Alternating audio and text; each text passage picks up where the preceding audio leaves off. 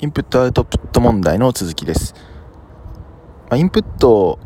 とアウトプットの関係が、まあ、A に入れたら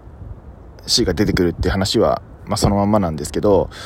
えっ、ー、と、インプットいっぱいしなきゃとか、あとアウトプット前提で考えようぜとか、なんかそういう文脈で語られる場合っていうのは、基本的には、あの、A を、要はインプットをしたら、B っていうボックスが変化してるイメージなんですよね。要は A を入れたら B 自体が B ダッシュになってで出てくるアウトプットも C ダッシュになってるみたいななんかそんなイメージを持ってます。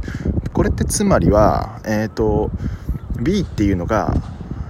A の関数なんですよね。だから y イコール AX って A っていう乗数で表現してたんですけど A っていうのは実は乗数じゃなくて X の関数であるっていうそういう考え方です。